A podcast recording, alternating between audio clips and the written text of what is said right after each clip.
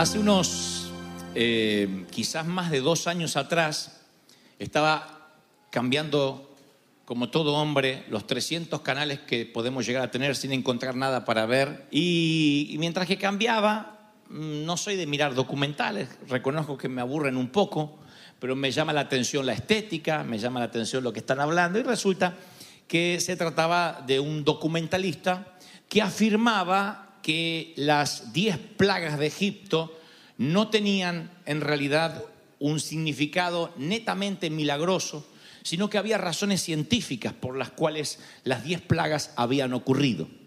Lo que intentaba el documental, creo, si no me equivoco, era, en número uno, demistificar lo que había ocurrido en Egipto, y número dos, negar que Dios estaba detrás de los incidentes. Entonces, una y otra vez dice, mientras con esa voz que ponen los documentalistas doblados al español, ¿no es cierto? Que debe ser un mexicano que lo dobla al neutro. Y dice, seguramente ustedes creen que lo que ocurrió en las plagas de Egipto se trata de la mano milagrosa de Dios. Pero no es la mano milagrosa de Dios lo que nos sorprende hoy, sino lo científico, lo real, lo que realmente puede comprobarse a través de la naturaleza. Mito, ficción, ¿existe Dios? Usted sacará las propias conclusiones. Así que me quedé. Y empezaron a explicar las plagas. ¿m? Entonces cuenta que cuando relata el incidente de las 10 plagas de Egipto, todo el mundo conoce la historia, pero igual no me gusta dar nada por sentado. Moisés, de parte de Dios, comisionado por Dios, va a presentarse al faraón, eh, que, que era el comandante en jefe de la época, y le dice, libera a los judíos, libera al pueblo de Dios, libera a mi pueblo, dice Dios. Eh, Faraón se endurece, dice no, bajo ningún punto de vista. Moisés vuelve a hablar con Dios y Dios dice no hay problema, enviaré una plaga y después otra y después otra y después otra y se, eh, se transforma en un decálogo de plagas que azotan a Egipto hasta que finalmente el faraón, doblado en su intención y en su carácter, deja partir al pueblo. Ese es el resumen de la historia. Ahora, mm, dos mil- eh, miles de años después, hay un documental en Discovery Channel donde explican de que quizás Dios no estaba detrás de las plagas, sino que simplemente era un, evento meteorológico. Y empieza a explicarlo de la siguiente forma. Yo tomo nota porque me llama la atención. Y de hecho creo que así fue. Para ese entonces, cuando comienza la serie de plagas, hay que tener en cuenta la explosión de un volcán, el Santorini, que está comprobado, científicamente comprobado, que en los tiempos de Egipto, donde vivía Moisés, a 800 kilómetros de allí, ese volcán comienza a tener una erupción, explota, y entonces se produce un terremoto que rompe eh, las bolsas de aire subterráneas. Esto ocurre, no ha ocurrido aquella vez solamente, sino que siguió ocurriendo en el mundo. Y cuando ese gas subterráneo, causado por un volcán eh, que tiene un alto contenido en hierro, se rompe, el agua sale al exterior con un color rojizo. Al mezclarse con el agua, esas bolsas de aire llenas de hierro transforman el Nilo en lo que se ve un río de sangre.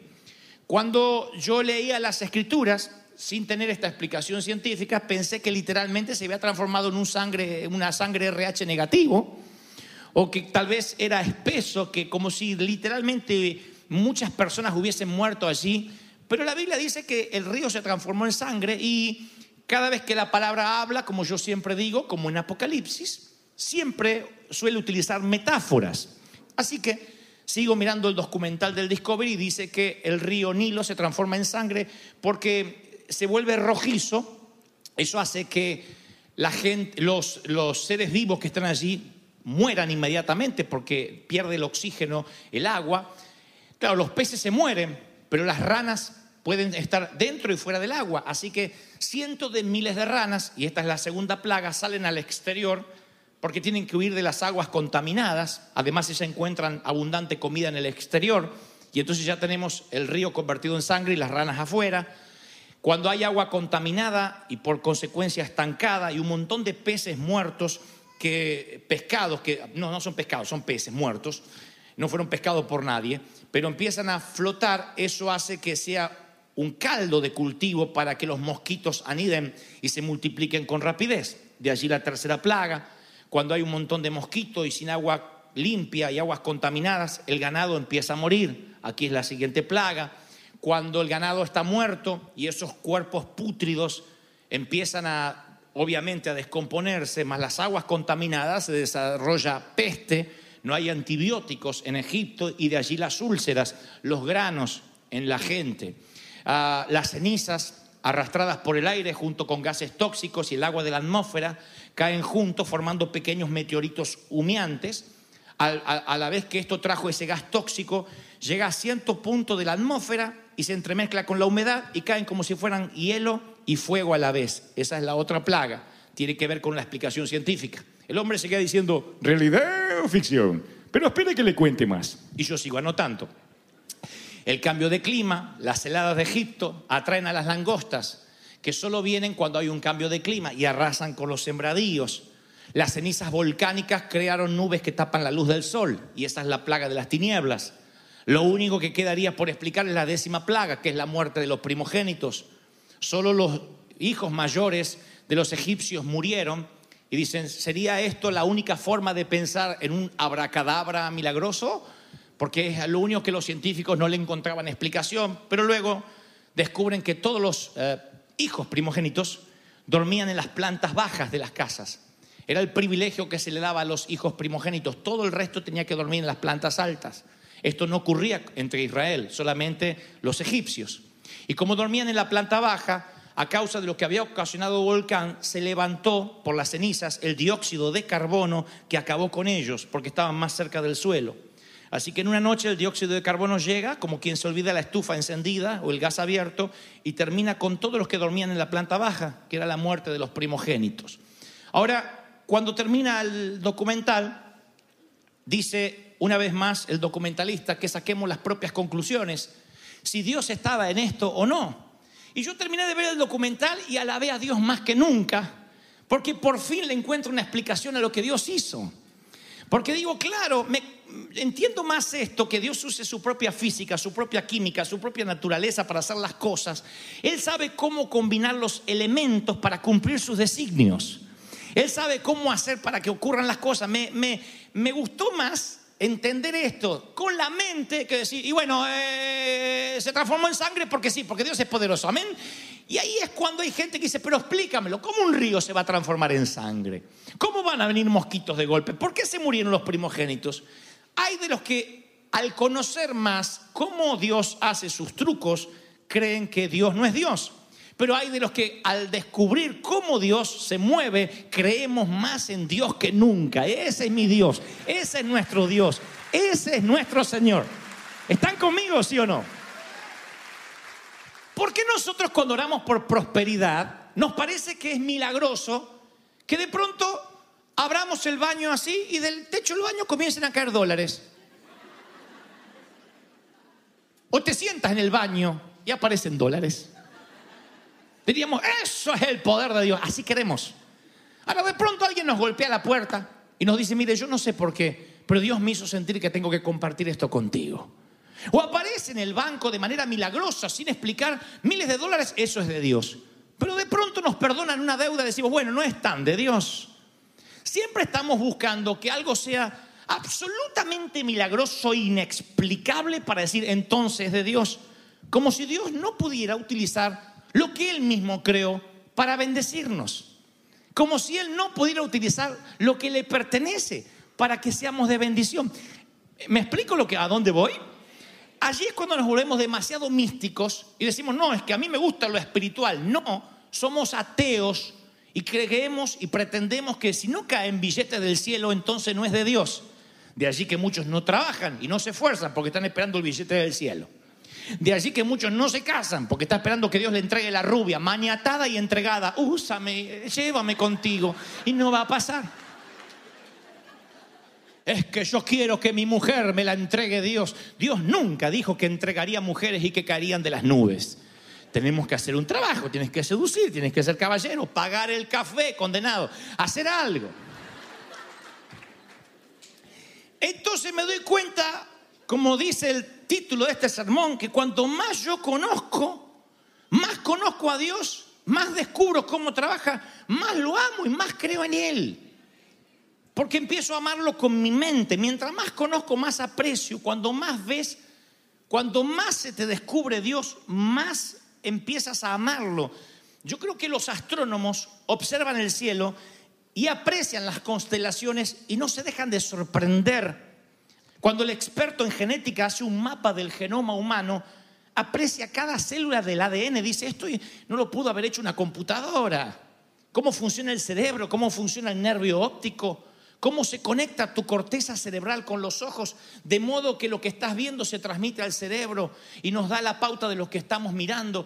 Eso simplemente tiene que terminar en una persona que empieza a investigar y le termina dando la gloria a Dios. No hay otra forma. Cuando el Discovery explica cómo bien pudieron haber ocurrido las plagas, pudo haber sido o no, a mí me fascinó. Dije, sí, Dios creó el mundo y hizo, a ver, mmm, tocó el volcán. Y con tocar el volcán, sabiendo Dios que este faraón era un cabezón que se iba a endurecer y endurecer y endurecer, dijo, con que toque este volcán se producen 10 plagas por efecto dominó. Y desde la explosión del volcán hasta la muerte de los primogénitos, todo estaba en el dedo de Dios haciendo ping lo que él mismo había creado. Me fascinó. No hizo el documental que yo dejara de creer en Dios. Dije, claro, así Dios lo hizo. No desacredito al mago simplemente por ver cómo hizo el truco. Me parece fascinante. Me parece fascinante que digas, Dios sanó mi cáncer de la noche a la mañana mientras dormía o en una oración de altar. Pero me parece fascinante que digas, fui, me operé, estirparon el tumor y me decían que no hay ramificaciones. La operación fue un éxito. Los ángeles estuvieron allí en la sala de quirófano. Eso también es Dios. ¿Están conmigo, sí o no? No estamos desacreditando a Dios. El oceanógrafo explora la gran barrera de coral y aprecia cada color, cada especie. El físico trata de atrapar los quarks y, aprecia cada molécula. Hablamos de vino recién. Los enólogos prueban el vino y dicen, mmm, sabor a madera, elaborado en 1844. ¡Oh! Otro borracho dice que... ¿Cómo estaba el vino? Mucho alcohol y de la cruda que tienen no se acuerdan ni lo que tomaron. Pero los enólogos aprecian, aprenden a valorar el vino y aprecian las texturas, el sabor, porque cuanto más conocen, más valoran, más aprecian. Yo no soy un músico, aunque me encanta la música, pero el músico aprecia la sinfonía, el detalle, la música. ¿Viste la canción nueva cuando los, eh, cuando los em, Brases hicieron ese arreglo? Cuando de pronto las cuerdas aparecieron y subió de tono. Claro, ¿quién aprecia eso? El músico. Los que no somos músicos escuchamos. También lo apreciamos. Pero como desconocemos las notas musicales, los recovecos de la partitura, para nosotros decimos, bueno, linda la música. El sommelier también, el que cata el vino, dice, bueno, yo estudié, me preparé y sabe cuando un vino es bueno, cuando un vino es malo sabe cuando hay vinos que son tan buenos que aunque tomes una copa no te emborrachas y otro que pisas el corcho y ya no puedes ni, ni siquiera caminar. ¿Por qué? Porque cuanto más sepas, más aprecias. Jesús le dice a la mujer samaritana junto al pozo, ustedes los samaritanos saben muy poco de aquel a quien adoran. Lo que le está diciendo es, cuando uno adora con ignorancia, la adoración está vacía. Él no quiere solo que le adoremos, sino que sepamos por qué le estamos adorando. Amarás a Dios con todo el corazón, lo entendemos, con el alma también, con la fuerza también, porque no somos flojos para servir. La mente tenemos nuestros prejuicios y te lo voy a explicar por qué y a dónde es que quiero llegar conforme lo que Dios me dijo que te diga esta mañana. Cuando nosotros anulamos la mente, cuando nosotros dejamos de aprender, de investigar, cuando nosotros vemos un documental como el Discovery y decimos, te reprendo Satanás, te reprendo Satanás, mi Dios no es así, aleluya, aleluya, no cerramos. Y Dios dice, quiero que me conozcas, quiero que sepas cómo es que yo hago las cosas, cómo es que yo actúo. La gran mayoría de los milagros que yo he experimentado en mi vida personal, Dios utilizó factores humanos. Yo nunca necesité un montón de dinero para una cruzada y lo encontré debajo del colchón. Nunca de pronto encontré un paquete tirado o vino un ángel con alas y me dijo, toma, y se fue y me dejó la maleta. No, eran personas normales que decían, yo no sé por qué, pero siento de ayudarte. Otros me prestaron y Dios me dio la providencia de devolver, aún con intereses. También Dios estaba allí. ¿Por qué siempre pensamos que si hay una abracadabra detrás, entonces Dios está? Y si Dios usa lo normal, lo común, lo que Él creó, porque el diablo no creó nada. El diablo no creó nada, es Dios. Si aún el diablo es creación de Dios y sirve para los propósitos divinos, aún el diablo. Ustedes deben recordar aquella vieja historia de la señora que decía, Señor Padre, danos de comer que no tenemos, danos de comer que no tenemos. Y el vecino ateo de al lado dice, le voy a jugar una broma, y entonces le golpea, toca el timbre y le deja un pollo rostizado ahí, con papas al horno, qué rico. Se lo pone ahí y le pone un cartelito, esto no viene de parte de Dios que no la está escuchando, viene del diablo. Cuando ella abre y dice, ay, cuando uno ora hasta el diablo obedece, gracias Señor. Eso es bueno. Eso es el milagro de Dios. ¿Sí? Reconocer que Dios va a usar. Miren, ah, Dios nos dio la capacidad de seguir aprendiendo hasta que muramos. El aprender, y escúchenme los más jóvenes, díganme alguien amén para que no me sienta que estoy en un geriátrico. aprender no es un lujo, es una cuestión de mayordomía. Pero en algún lugar de la vida, puede pasarte a los 18 o a los 50, dejas de ampliar la mente y comienzas a vivir de recuerdos. Ese es el principio de la vejez. ¿Cuándo envejeces? No cuando tienes más celulitis y estrías. Eso es que el cuerpo ya no es lo de antes. ¿Cuándo envejece? No cuando la ley, la ley de gravedad se cobra a sus víctimas. Miren qué delicado para decir que se te cayó.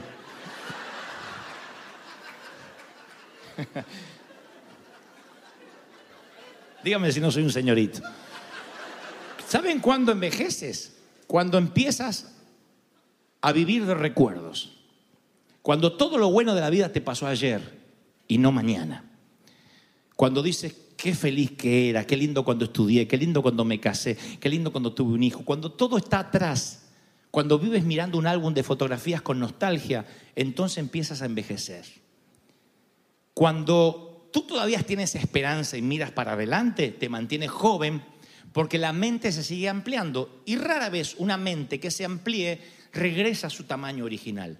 La mente es como un músculo que se va ampliando, ampliando, ampliando. Yo creo en el open mind y no lo relaciono con el libertinaje, lo relaciono con alguien que está abierto a la creatividad de Dios, a lo que Dios todavía puede hacer, porque Dios no dejó de crear en el sexto día, Dios sigue creando. Pero cuando uno cierra la mente, ese día deja de vivir y comienza a morir porque deja de aprender. Hay algo que se llama el síndrome del desuso. Si dejas de usar cualquier parte de tu cuerpo, incluso la mente, se atrofia. Y yo no he visto mentes tan atrofiadas como dentro de la iglesia cristiana. He recorrido el mundo y las mentes más atrofiadas están dentro de la iglesia. No estoy hablando de ignorancia por falta de capacidad académica. Universitarios conocí con mente atrofiada. No hablo de capacidad de estudio, hablo de mente que en desuso se atrofiaron que empiezan a pelear por tonterías, por idioteces, que si lo razonaran un poco como Dios manda razonar. Eh, Salomón pide sabiduría. Si, si, si usar la mente fuera un pecado, Salomón no habría pedido sabiduría. Si la mente fuera un problema, el Señor no diría, me amarás con toda tu mente. Pero nosotros nos atrofiamos cuando dejamos de pensar. Recuerdan que un día les conté que se me ocurre subir una foto de un arbolito navideño en las redes sociales. Me liquidaron de un montón de iglesias que ese árbol satánico, diabólico, va a arder al infierno. Un puertorriqueño me dijo, ¿sabe cuál es el problema? Esas bolas, son las bolas del diablo, me dijo. Me, me robó la inocencia, no pude ver el árbol. Ahora miro el árbol y digo, sotona. O me dan ganas de pateárselas, ¿no? Y digo, le rompí las bolas al diablo. Yo digo, claro, y cuando me escribe eso alguien, yo voy a su perfil. Digo, debe ser pobrecito, un inletrado, universitario, apóstol distinguido, doctor en divinidades, con la mente atrofiada. Y no estoy defendiendo el arbolito o no. Lo que estoy defendiendo es cómo alguien inteligente va a reducir una grieta, me va a poner a mí en la vereda del infierno porque hay un arbolito en mi casa. ¿ves? O sea, a eso me refiero. ¿Cómo la mente puede entrar en desuso de modo tal que repetimos como logros y no razonamos? Mi interés no es producir una iglesia de logros que repitan lo que dijo el apóstol, lo que dijo el pastor, diga que está a tu lado, volteate Dios le bendiga, Dios le bendiga, Dios le bendiga, dijo el apóstol. Porque en la semana nadie te va a hacer repetir nada, yo no estoy. Y a mí mi maestra de la escuela primaria me decía, si ustedes no lo entienden y no lo razonan, algún día yo no voy a estar. Razone, Gebel, no repita de memoria. Preposiciones, Gebel. Ah, ante, bajo, cabe, con, contra, desde, hacia, hasta, para, por, según, sin, so, sobre, tras. ¿Dónde se usan estas palabras? No tengo la menor idea. En...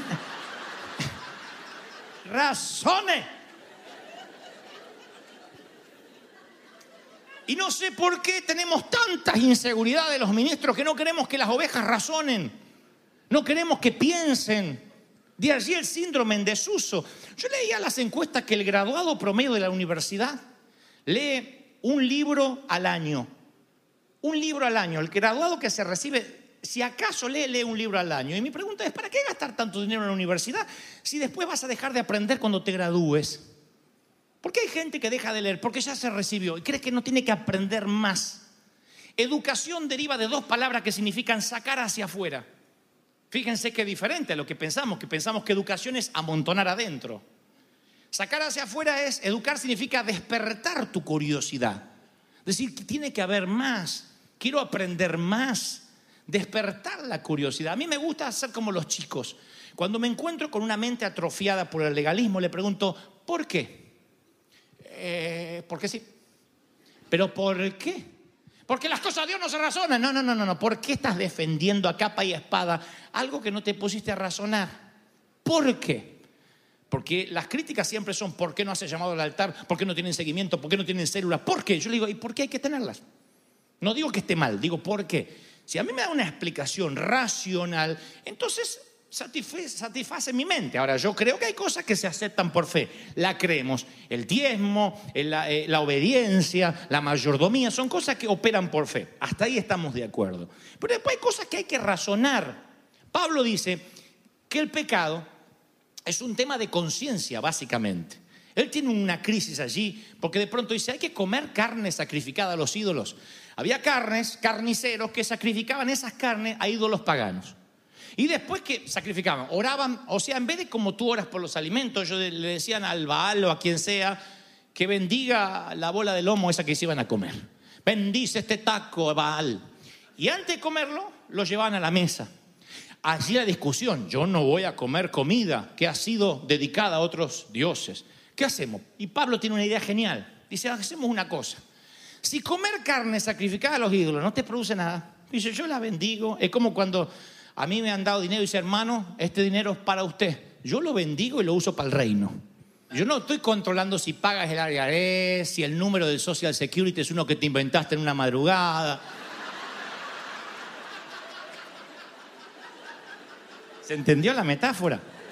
Bueno, bendecimos y se utiliza. Pablo dice, si comer carne sacrificada a los ídolos te trae un problema de conciencia, que dice, estoy en pecado, estoy en pecado, estoy en pecado, estoy en pecado, no comas.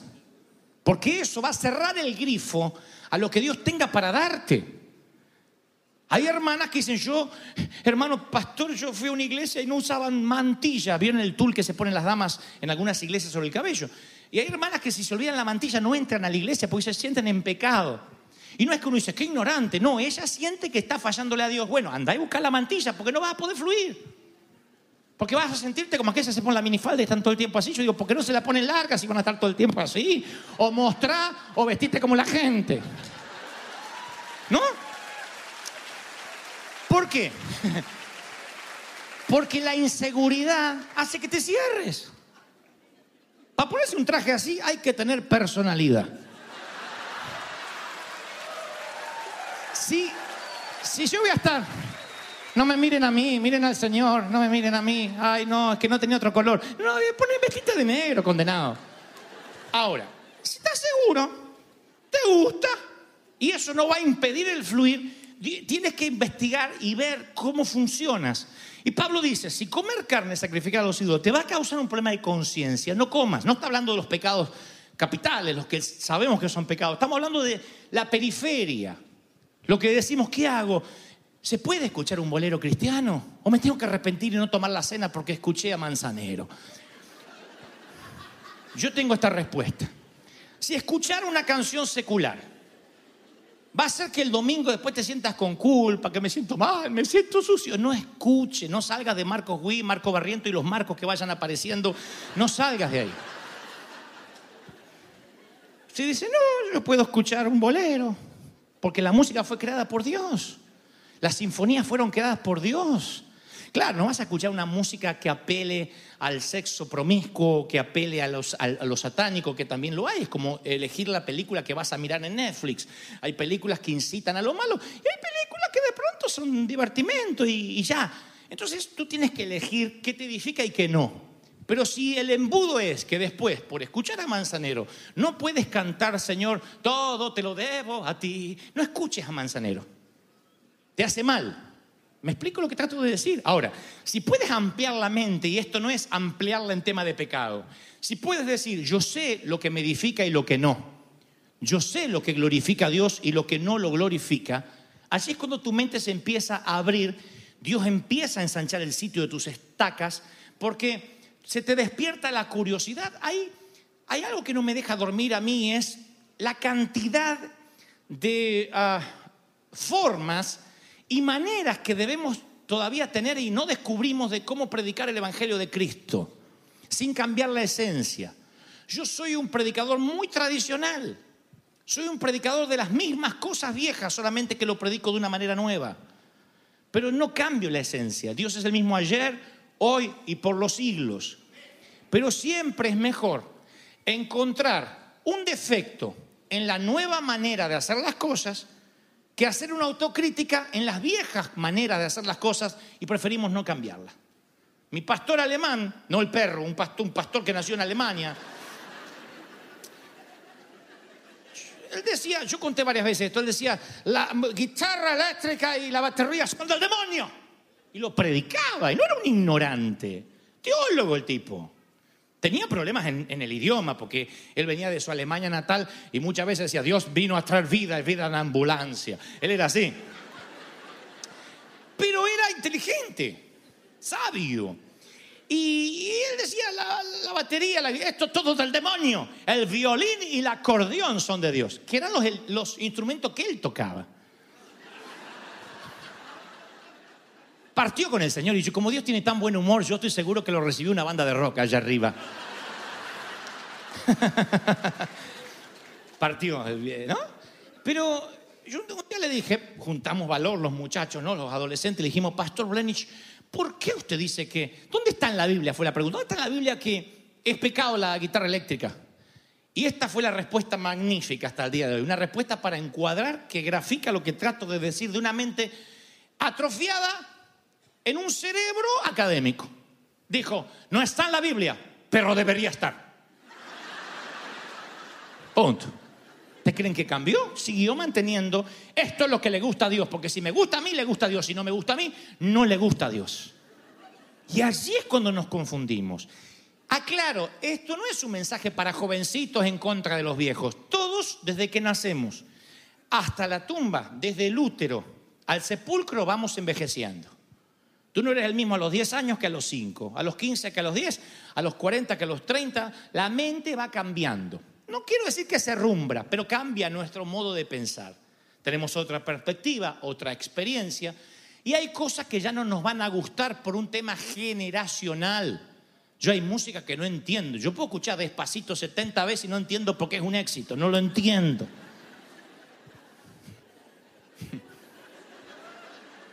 Ya estoy fuera del universo de los que entienden que es un éxito porque tiene tal música y tal ritmo. Yo no lo entiendo. Ahora, mi pastor comenzó a envejecer, lo cual es algo digno, para ahí vamos todos si Cristo no viene antes, pero él creyó que Dios envejecía con él.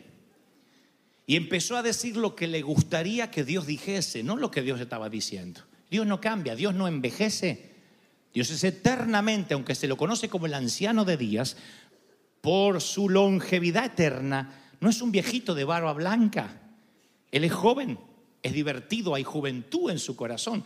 Como aquel que nos dice en las escrituras que el corazón alegre hermosea el rostro, que rejuvenecerás con las águilas, como las águilas, va a ser el consejo de un viejito. Ah, yo soy Dios que termine la creación. Él es joven. Nosotros envejecemos y nos volvemos seniles, torpes, doctrinarios, intransigentes y peleamos por las bolas del diablo en lugar de ir a lo fundamental. Entonces tú le dices, ¿y por qué eres así? Porque no está escrito acá. Ahora, este, este libro es una categoría en sí mismo. Esto lo hace absolutamente único. Primero es palabra viva. Es una suerte de, de caleidosco- es caleidoscópico. O sea, ¿vieron como esos que ustedes miran así, que los tienen los chicos, que ven un montón, montón, montón de figuritas y se van armando así, y siempre ves diferente, un montón de vidrios? ¿No? Entonces, bueno, eso es la Biblia. Fue escrito por 40 escritores en más de 15 siglos, en tres idiomas y en tres continentes diferentes. Y entre los autores va de agricultores a pescadores, a reyes, poetas, profetas, prisioneros de guerra. Abarca todos los temas bajo el sol, la poesía, la profecía, la cosmología, la teología. Sin embargo, cuando toca temas profundos, nunca jamás se contradice, como si solo un autor lo hubiese escrito. Tú puedes leerlo de principio a fin y todo tiene un sentido porque hay un autor que es el Espíritu de Dios. Ahora, hay una forma muy sutil que yo lo hablé hace unos domingos atrás, que es la bibliolatría. Idolatrar al libro por sí mismo, tratar este libro como un fin en lugar de un medio. Cuando vas al seminario bíblico, quieres leer la Biblia, si tú, ah, tu finalidad es aprender la Biblia, te vas a hacer un hombre aburrido o una mujer aburrida, te vas a transformar en alguien que sabe un montón de Biblia con la mente atrofiada. Vas a ser un necio teólogo, lo que eran los fariseos. Si tú te aprendes la Biblia con el fin de quiero aprender todo acerca de la Biblia, no hay libro más aburrido que la Biblia sin el Espíritu Santo. Entonces, cuando tú dices, yo quiero utilizar la Biblia para aprender, entonces lo que vas a lograr simplemente es información, nunca transformación. La Biblia es para transformarte. ¿Cuál es el propósito entonces de aprender la Biblia? Lograr intimidad con el autor. Que cuanto más conozcas, más te enamores. Eso es la Biblia. Más conoces, más te enamoras de él. Eso pasa con una pareja. Si cuando más conoces, más te desenamoras, estás fregado. Porque lo que tuviste no fue amor, fue deslumbramiento. Y cuando la gente llega a la iglesia y hay un evangelista y que todo el mundo se va a caer y todo el mundo se va a recibir, reciba ahora, hay un montón de gente que se deslumbra, ay, ay, estoy loca por el Señor, estoy loca por el Señor, aleluya, aleluya, aleluya. A los tres meses están caídos de la fe. Dice, ¿cómo fue? Si estabas tan lleno de Dios, se deslumbró. No abrió la mente para conocer más a su Dios. No tuvo tiempo de intimidad. Y el deslumbramiento en términos de pareja, ¿cómo termina? Si cuando descubres a esa persona día a día, día a día, día a día, no te enamoras más. Cuando dices, wow, hoy descubrí una nueva faceta de mi amado, de mi amada, que no sabía, lo amo más. Si eso no te pasa, huye por tu vida, novio. Corre, porque encima esa señora, esa señorita tiene mamá. Corre.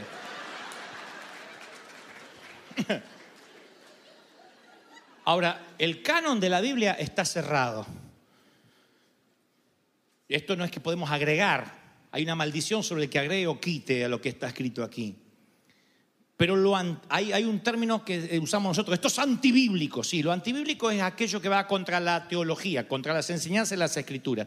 Pero hay otro término que es abíblico. Abíblico tiene una connotación diferente, significa que no hay precedente ni en las escrituras. Y ustedes dirán, no, si no está en las escrituras no existe. Entonces eh, vamos a eliminar la computadora, el Facebook, los aviones. Y ustedes dicen, ¿cómo vamos a eliminar los aviones? Sí, hay gente que me dice, Jesús no volaría en avión. Como digo siempre, conseguimos un burro volador y con todo gusto yo vuelo un burro. Entonces el tipo está diciendo, los aviones no son de Dios, los autos lujosos no son de Dios, en una computadora, en una Mac que tampoco tenía más que el apóstol Pedro. Entonces hay un montón de cosas que son abíblicas, no hay precedentes en las escrituras. ¿Y cómo hago para no meterme en lío en algo diabólico? Mientras que la metodología no contradiga la teología, ¿cuál es el problema? Hay, hay- hay fascinantes, novedosas maneras de predicar el Evangelio a través del cine, redactando nuevas leyes, eh, escribiendo nuevos libros. ¿Por qué no lo hacemos? Porque Satanás sabe que si no puede detener tus fuerzas, ni tu alma ni tu corazón te detendrá la mente y te hará que no pienses. Yo provengo de la generación donde el estudiar era pecado. El querer ser locutor, actor, cualquier cosa que estuviera relacionada con el arte era pecado. Cuando somos hijos de un artista. Cuando me dicen, ¿qué oficio tienes, pastor? Le digo, no, artista. Yo heredé el oficio del padre. Yo soy artista como mi padre. Artista. ¿Y por qué le tenemos miedo si Él es el creador? ¿Cuántos dicen, ese es mi Dios? Dios es espíritu y quienes le adoran deben hacer un espíritu y en verdad. Yo me atrevo a pensar que en muchas congregaciones hay gente que si uno detendría la, adoración y le preguntaríamos, ¿por qué adoras? No sabrían por qué, no tendrían respuesta. Porque pensamos que lo es- espiritual y lo intelectual son excluyentes. Si estás pensando no puedes adorar y si adoras no puedes pensar. Y la mente y el alma no son enemigas, no hay una dicotomía, son aliadas. Un gran amor nace de un gran conocimiento. Más conocen a Dios. Yo vi el Discovery, el- lo del Discovery Channel de las plagas de Egipto y de verdad me pasé la tarde adorando a Dios. Eres genial, Señor. Si así fue, eres genial. Con un volcán lo volviste loco a todos. Me pareció una genialidad. Dije, sí, sí, eso pudo haber pasado, sí. Y me enamoré más del Señor. Digo, wow, qué estratega que es Él. Qué increíble. Ese es nuestro Dios. No hizo que yo dejara de creer en Él. Por eso dije, el oceanógrafo, el arqueólogo, eh, quien estudia el- el- el cosmos, yo creo que deben enamorarse cada vez más de Dios. Pero hay una animosidad en contra de crear, en contra de pensar. Y yo digo, si estás enamorado y siempre le dices a la persona que amas lo mismo de la misma manera, es rutina. Te amo. También. Estás lindo, ¿eh? Ah, estás lindo también. Mm. Si estás enamorado, buscas nuevas formas de decir lo que sientes. Esto es para los novios, los solteros, esto va por la misma ofrenda. ¿eh? Si estás enamorado, busca las maneras de decir, sabes, te conozco más y más me sorprendes y vi esto que no había notado ayer. No noté, qué bueno, qué inteligente que eres, y qué bueno, qué lindo. Y ella, él, pero tú eres tan caballero, ay, tan generoso. La propina que dejaste, el tip que dejaste ahí en la, me sorprendió, 50 centavos de dólar así. Es que soy de River Church. Busca nuevas formas. La palabra dice que debemos adorar a Dios con canciones nuevas, cántico nuevo, con salmos nuevos. Porque Dios sabe cómo funciona nuestra mente. Entonces, cuando nosotros decimos, no, a mí no me gustan las canciones nuevas porque yo soy fiel a la senda antigua. La senda antigua no es defender lo que te gustaba cuando eras joven. Permanecer en la senda antigua es ser fiel incluso a los cambios de Dios. Es ser fiel a lo que Dios quiere hacer. No consiste en mantener el fuerte en pie, en hacer las cosas como siempre. No consiste en defender la doctrina. La fidelidad es la valentía para enfrentar el Evangelio de un modo nuevo, creativo, que Dios diga, mira, esta es la manera de hacerlo, vamos, y Dios está en eso y no contradice la teología, vamos, no sabes hasta dónde Dios te puede llevar. Dios puede darte compañías nuevas, inventos nuevos. Este es un país donde la gente se ha hecho rica de la noche a la mañana con un invento, con algo que se les ocurrió. Capaz que lo inventas en Colombia, en México, en El Salvador, en Argentina y te roban el invento.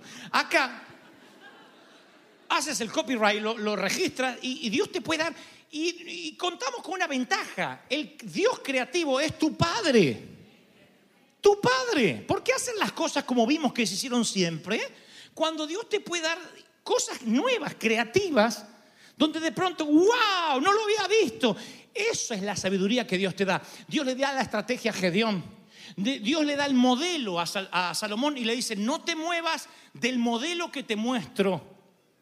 Dios te da el modelo, Dios es el gran arquitecto, te puede dar el modelo para tu compañía, el modelo para tu matrimonio, el modelo para tu empresa, el modelo para tu ministerio. ¿Por qué salir a imitar lo que otros hacen? Es que no me quiero mover de la senda antigua, decimos con la mente estrecha. La senda antigua no es una senda vieja, es la senda de siempre, pero todos los días hay algo abíblico. ¿Qué es abíblico? No antibíblico, abíblico. Cosas que ojo no vio, ni oído yo, ni han subido a tu corazón, ni están escritas aquí, son las que yo tengo preparadas para ti. Alguien tiene que decirme, amén, aleluya, santo eres. Y entonces ahí valoras la autenticidad. Yo hace unos años estaba intentando ser un pastor, ahora estoy intentando ser Dante Gebel. Digo, Dios me hizo con los defectos que tengo, con los cables sueltos que tengo, por alguna razón. Me quité la presión de ser como los demás, de predicar como el otro, de hacer lo que hace el otro porque se estila. Dije, ¿qué quieres que yo haga, Señor? Quiero reducir la brecha de lo que Dios quería que yo fuera y lo que yo soy. Quiero que esa brecha cada vez sea más pequeña, que lo que Dios soñaba que yo fuera, realmente yo pueda parecerme más a ese sueño de Dios. Para eso, lo que tengo que entender es que debo abrir la mente todos los días. Cada vez que oro digo, Señor, ¿qué nuevo quieres hacer hoy? ¿Qué quieres hacer hoy en el servicio? Esto no es hacer un loquito por la vida y no tener planes. Significa estar abierto a nuevos planes de Dios, a nuevos proyectos del Señor, a nuevas estrategias de Dios. Eso pasa en todos los órdenes. Pídele creatividad a Dios. Dile, Señor, abre la mente. Y no es que la creatividad viene así y te cae la creatividad. Sale de acá. Dice la palabra que Samuel reveló lo que había en el corazón de Saúl. Yo te voy a decir esta palabra, no te la olvides nunca. Tú eres mucho más inteligente no te estoy pasando la manito para quedar bien. Tú eres mucho más inteligente de lo que crees. Tienes mucha más sabiduría de lo que jamás hayas soñado. Eres más apasionado de lo que jamás creíste que podía serlo. Nada más que a veces crees que eres lento, torpe, falta de sabiduría y frío, porque eso te han dicho que eres. Pero tan pronto descubras lo que Dios puso aquí desde la matriz, desde el vientre de tu madre, te vas a sorprender de todo el potencial que tenías. Cuando llegues al cielo, va a haber, creo, un televisor o una pantalla grande donde Dios te va a mostrar tu vida y lo que pudo haber sido tu vida conforme viniste equipado de nacimiento. Lo que pudo haber sido tu vida si le creías a Dios. ¿A dónde pudiste haber llegado? Y allí el Señor dice que enjugará todas lágrimas. ¿Habrá lágrimas en el cielo? Sí. Frente al tribunal de Cristo, cuando nos muestre todo lo que pudimos haber hecho. Como pastor, llevo casi 10 años apenas de pastor. Antes era evangelista. Yo he estado en varios lechos de muerte. De personas octogenarias, de 90 años, 70 años, nunca escuché en un lecho de muerte a alguien arrepentirse por lo que hizo. Le decía, ¿quiere arrepentirse de algo? No, no, yo ya arreglé mis cuentas con Dios. Lo que me arrepiento es lo que no hice, lo que no viajé, lo que no amé, lo que no arriesgué. ¿Por qué no hablé? ¿Por qué me callé? ¿Por qué perdí 30 años de mi vida callado? ¿Por qué no hablé? ¿Por qué no hice? ¿Por qué no hice? ¿Por qué no, por qué no transformé? ¿Por qué no provoqué? La gran mayoría de los ancianos se preocupan por lo que no hicieron y ahora ya no les da ni el físico, ni la cabeza, ni le irriga la sangre como antes. Alégrate de tu Creador en los días de tu juventud, porque vienen los años en que no tengas contentamiento, ni el Viagra te va a dar el contentamiento que tienes ahora. ¿Se entendió la metáfora y la parábola? Amén, gloria al Señor. Entonces, este es el tiempo donde tú te tienes que alegrar y decir, Señor, yo necesito entender que Dios me dio el hoy. Alguien tiene que decirme amén. Dios te dio el hoy. Y tienes que decir, Señor, dentro de lo que es tu santidad, dentro de la que es la teología, dime cuál es mi máximo potencial. Ensancha mi mente y no te vas a sorprender.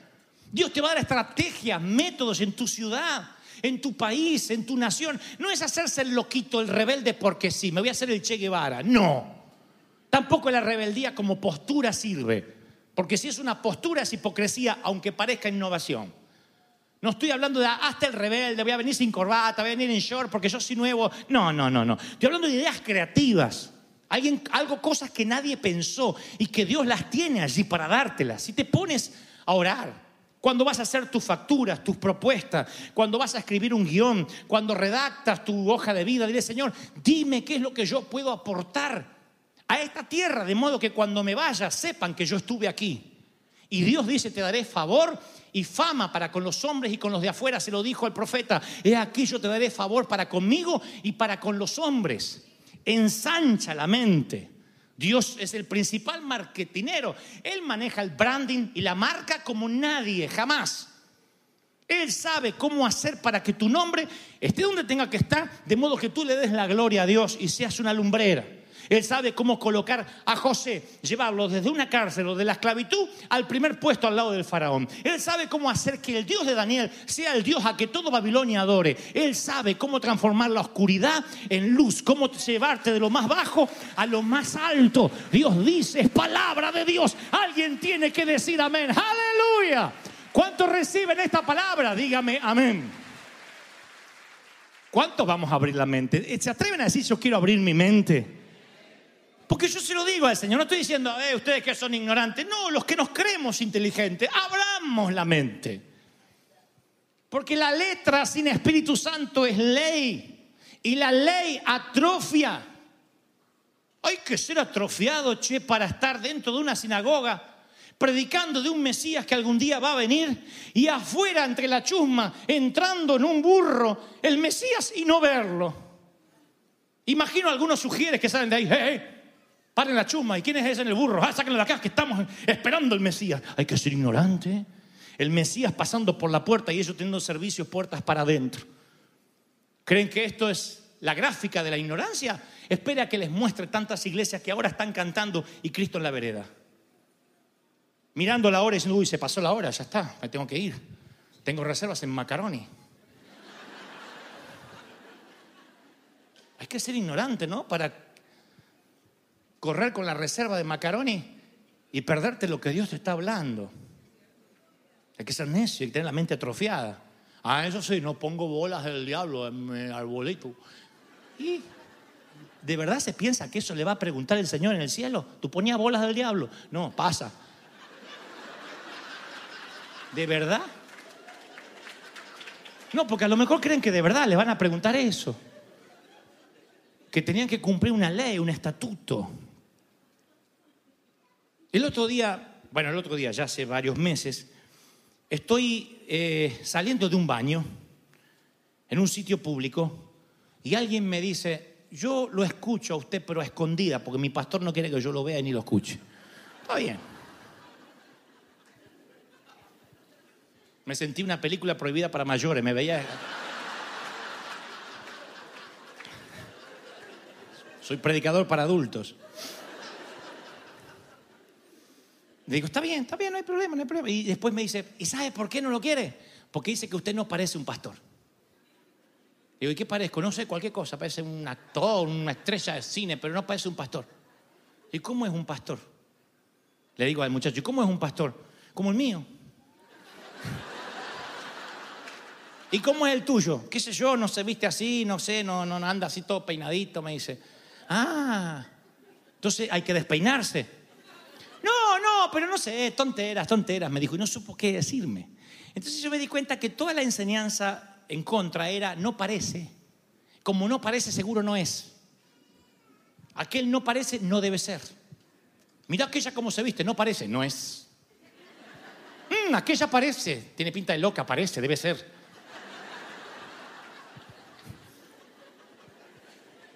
Estereotipamos, estigmatizamos y así somos. Y Dios dice, yo voy a usar lo que no parece para que sea, lo que no es para avergonzar a los, eruditos, los sabios. Voy a usar a lo que no parece. Voy a usar a los... Voy a usar lo que no es para que sea. Y yo me voy a glorificar. Voy a usar a River. Voy a usar a mi pueblo. Si crees que Dios habló, se tiene que oír ese aplauso. Aleluya.